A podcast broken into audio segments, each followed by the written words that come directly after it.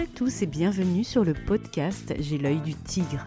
Je suis Claire, la muséographe et scénographe de Fun in Museum. Mon métier, c'est d'aider les musées, les équipements touristiques et tous les professionnels du patrimoine à trouver des solutions pour booster, rendre waouh l'expérience de leurs visiteurs. Chaque semaine, je vous donne les stratégies, les astuces et surtout de la bonne humeur pour réinventer avec moi le monde des musées, les rendre plus fun et vraiment accessibles à tous. Alors mettez-vous à votre aise, installez-vous confortablement et c'est parti pour l'épisode du jour.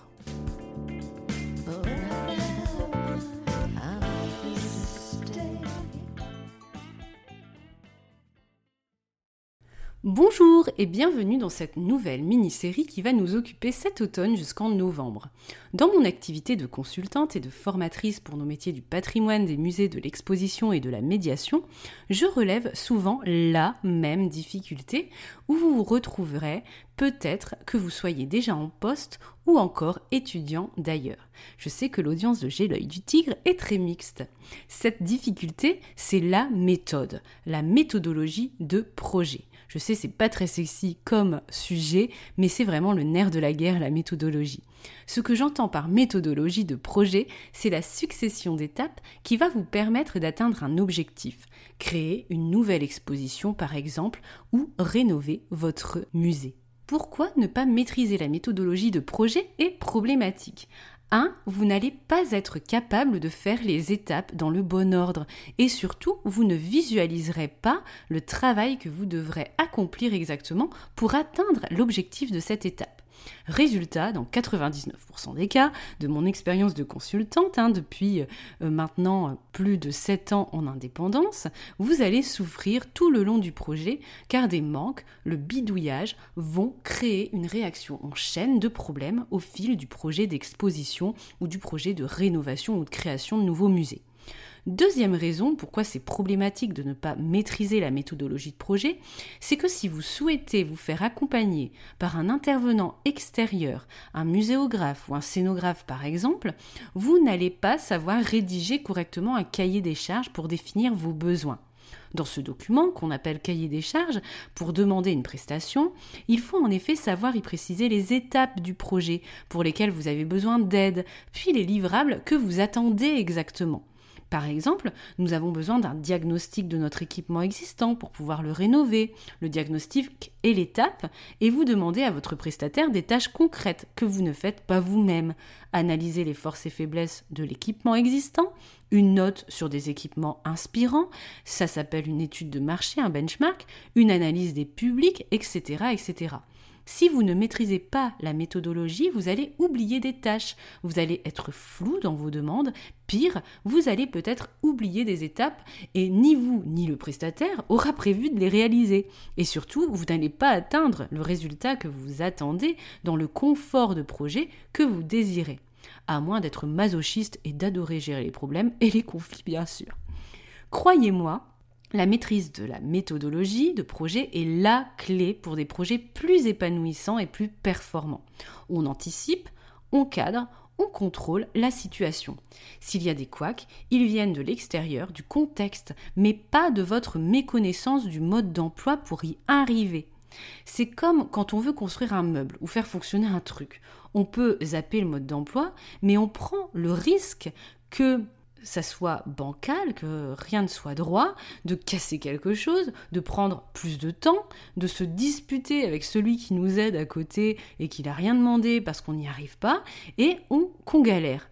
Je pense que vous avez visualisé le problème avec cette comparaison du quotidien. Donc, dans cette mini-série, on va décortiquer chaque étape d'un projet muséal et d'exposition pour que vous puissiez mieux maîtriser le mode d'emploi et les actions à faire.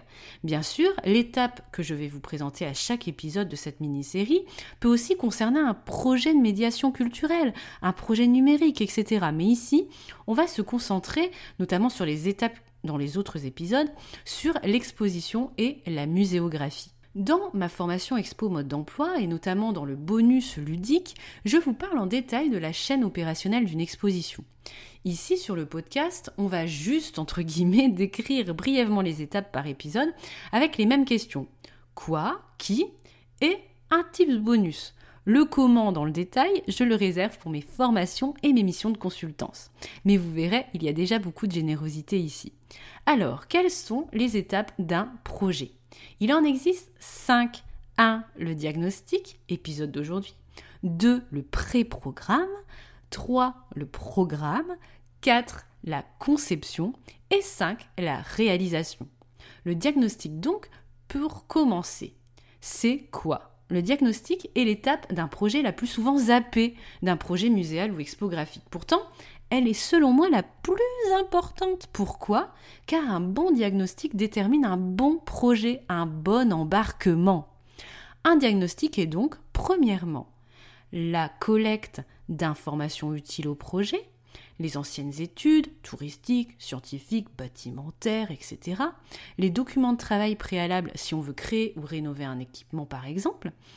Deuxième point, un diagnostic, c'est le recueil des ambitions et envies de chacun des décideurs, financeurs, mais aussi des acteurs concernés autour d'un chef de projet clairement identifié, du médiateur à l'expert scientifique, en passant par le bénévole s'il s'agit d'un projet en lien avec une association, il ne faut pas les négliger jamais. Il faut le porter, ce projet, du début à la fin.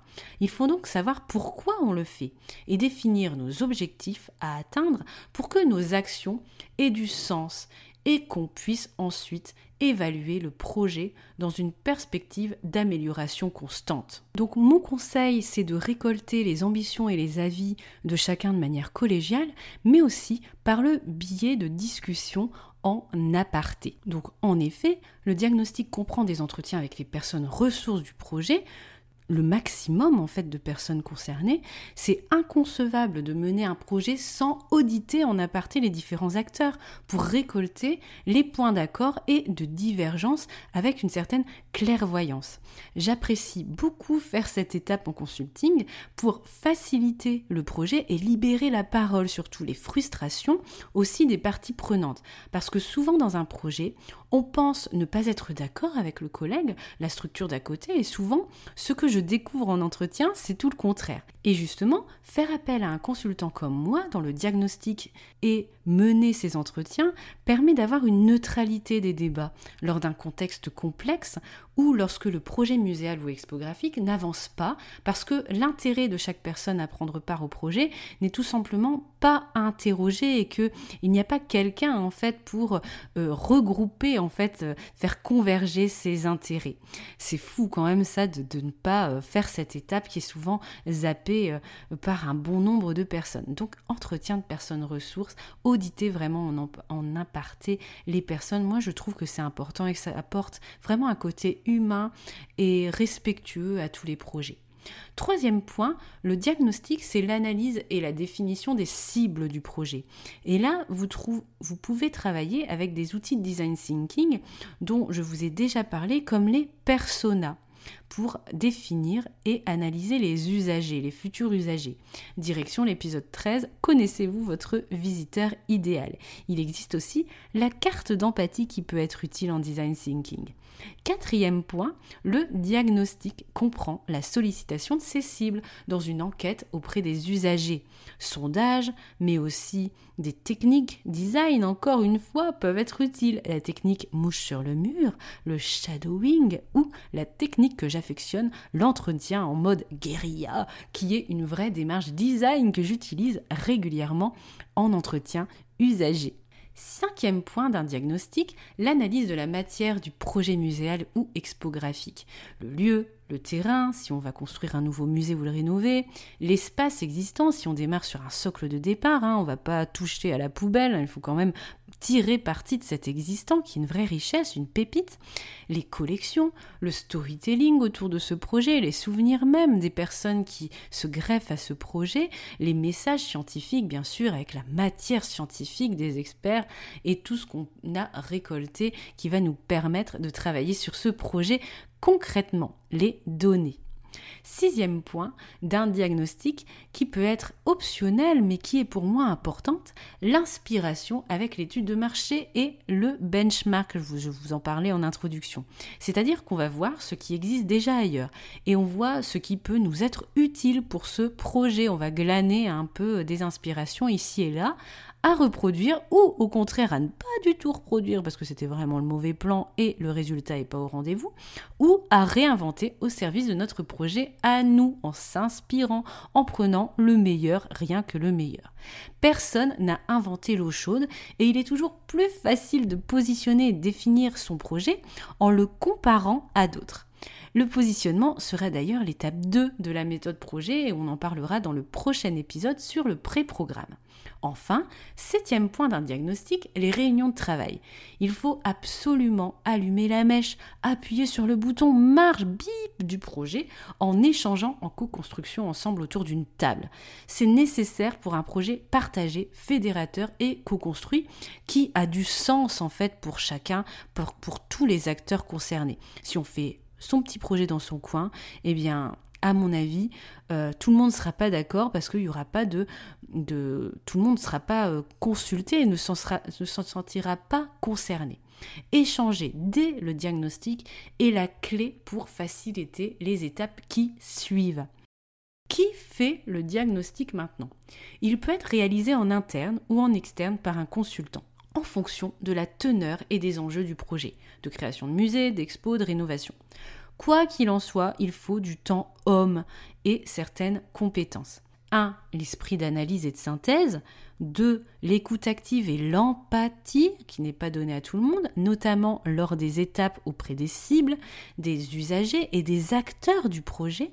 Et 3. Un rôle de manager et de coordination pour faire embarquer les acteurs concernés dans le projet et leur mettre les pieds à l'étrier, le pied à l'étrier pour les étapes qui suivent où il faudra prendre des orientations et des décisions. Sans diagnostic grondement mené, on ne peut pas le faire, tout simplement. Je trouve que cette étape de diagnostic doit être menée par une personne qui n'est pas soumise à l'influence d'un décideur ou d'un acteur du projet en particulier, car c'est là qu'il faut regarder la situation en face, voir les difficultés, les risques, analyser le terreau humain du projet en jouant un rôle de facilitateur, de manager. Ce facilitateur est là pour appuyer là où ça fait très mal parfois, à mettre les pied dans le plat en disant au fait euh, c'est qui qui va faire ça du coup euh, vous comptez faire quoi pour ça etc bref il est là pour poser les bonnes questions pas celles qui jettent un froid dans une réunion, pas, pas seulement et pas toujours, mais les questions, les bonnes questions qui vont faire avancer le projet vers l'objectif à atteindre. Parfois ça fait mal et puis parfois c'est tout, tout simplement nécessaire en fait de poser les bonnes questions pour avancer. Sinon, on continue garder des œillères sur cette phase diagnostique et s'effoncer à un moment donné dans le mur et être déçu, voire frustré, frustré pardon, de la tournure que prend un projet muséal ou expographique, mais aussi touristique, numérique, etc. Vous avez bien compris hein, que l'étape diagnostique peut se transposer pour la conduite de n'importe quel projet culturel. Personnellement, L'étape diagnostique est l'une des étapes que je préfère mener en tant que consultante car c'est la plus humaine, on sent l'énergie du projet qui monte, la créativité, l'envie, c'est là où on libère des non-dits qui bloquent parfois le projet depuis longtemps, même parfois plusieurs années, et surtout ce que j'aime le plus pour ma part, c'est le sourire et le ouf, que les parties prenantes du projet ont quand on finit ce diagnostic. Un ouf de soulagement d'être sur la bonne route et surtout d'avancer entre parenthèses enfin. C'est là où je me sens presque davantage coach, la dénomination que j'utilise parfois dans ma communication, que consultante. Mon tips bonus maintenant pour cette étape diagnostique, je vous dirais d'organiser un atelier de créativité comme séance de travail clé pour avancer ensemble autour du projet. Dans mes ateliers de créativité, je propose pour ma part des activités ludiques de démarche design. Je vous parlais de persona tout à l'heure, mais j'utilise aussi la méthode Lego Serious Play, dont je suis facilitatrice certifiée depuis 2020, mais aussi le design thinking, auquel je suis formée depuis 7 ans, dont à HEC Montréal. Ces ateliers de créativité sont très puissants, je trouve, car ils donnent le top départ d'un projet, fédèrent et surtout permettent de gagner un temps monstrueux pour poser le socle d'un projet, un socle bien solide où on a vraiment tout analysé et surtout où on a échangé et discuté en amont des études. Bien sûr, pour cela, il faut qu'il soit bien construit par un facilitateur, animateur, cet atelier, qui va être formé et cet atelier doit servir un objectif précis, où on a des périodes de défouloir et de créativité, basées sur la quantité de solutions et d'idées, mais ensuite une étape de canalisation et de décision. Remplir 3-4 post-it, ce n'est pas un atelier de créativité. Je le redis, remplir 3-4 post-it ou un paperboard, ce n'est pas un atelier de créativité. Et s'il n'y a que de la pensée divergente, c'est-à-dire de la quantité de solutions, et il n'y a pas de pensée convergente vers un résultat en mode entonnoir à la fin de l'atelier, eh bien oui, ça ça va pas fonctionner et oui, on pourra dire que le design thinking ça sert à rien, mais en fait, c'est juste que votre facilitateur et votre animateur n'a pas fait son job et que l'atelier de créativité n'a pas été suffisamment préparé et suffisamment bien animé. Si vous avez un projet muséal et expographique de création ou de rénovation en cours et à venir, nous avons deux manières de travailler ensemble.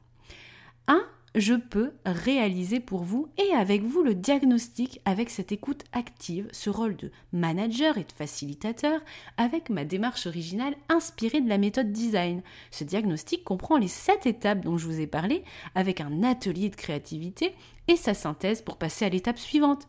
Le concept, les scénarios, le positionnement, dans la bonne humeur et l'efficacité. C'est un peu mon leitmotiv. Demandez votre devis en dessous des seuils des marchés publics pour cette mission et contactez-moi.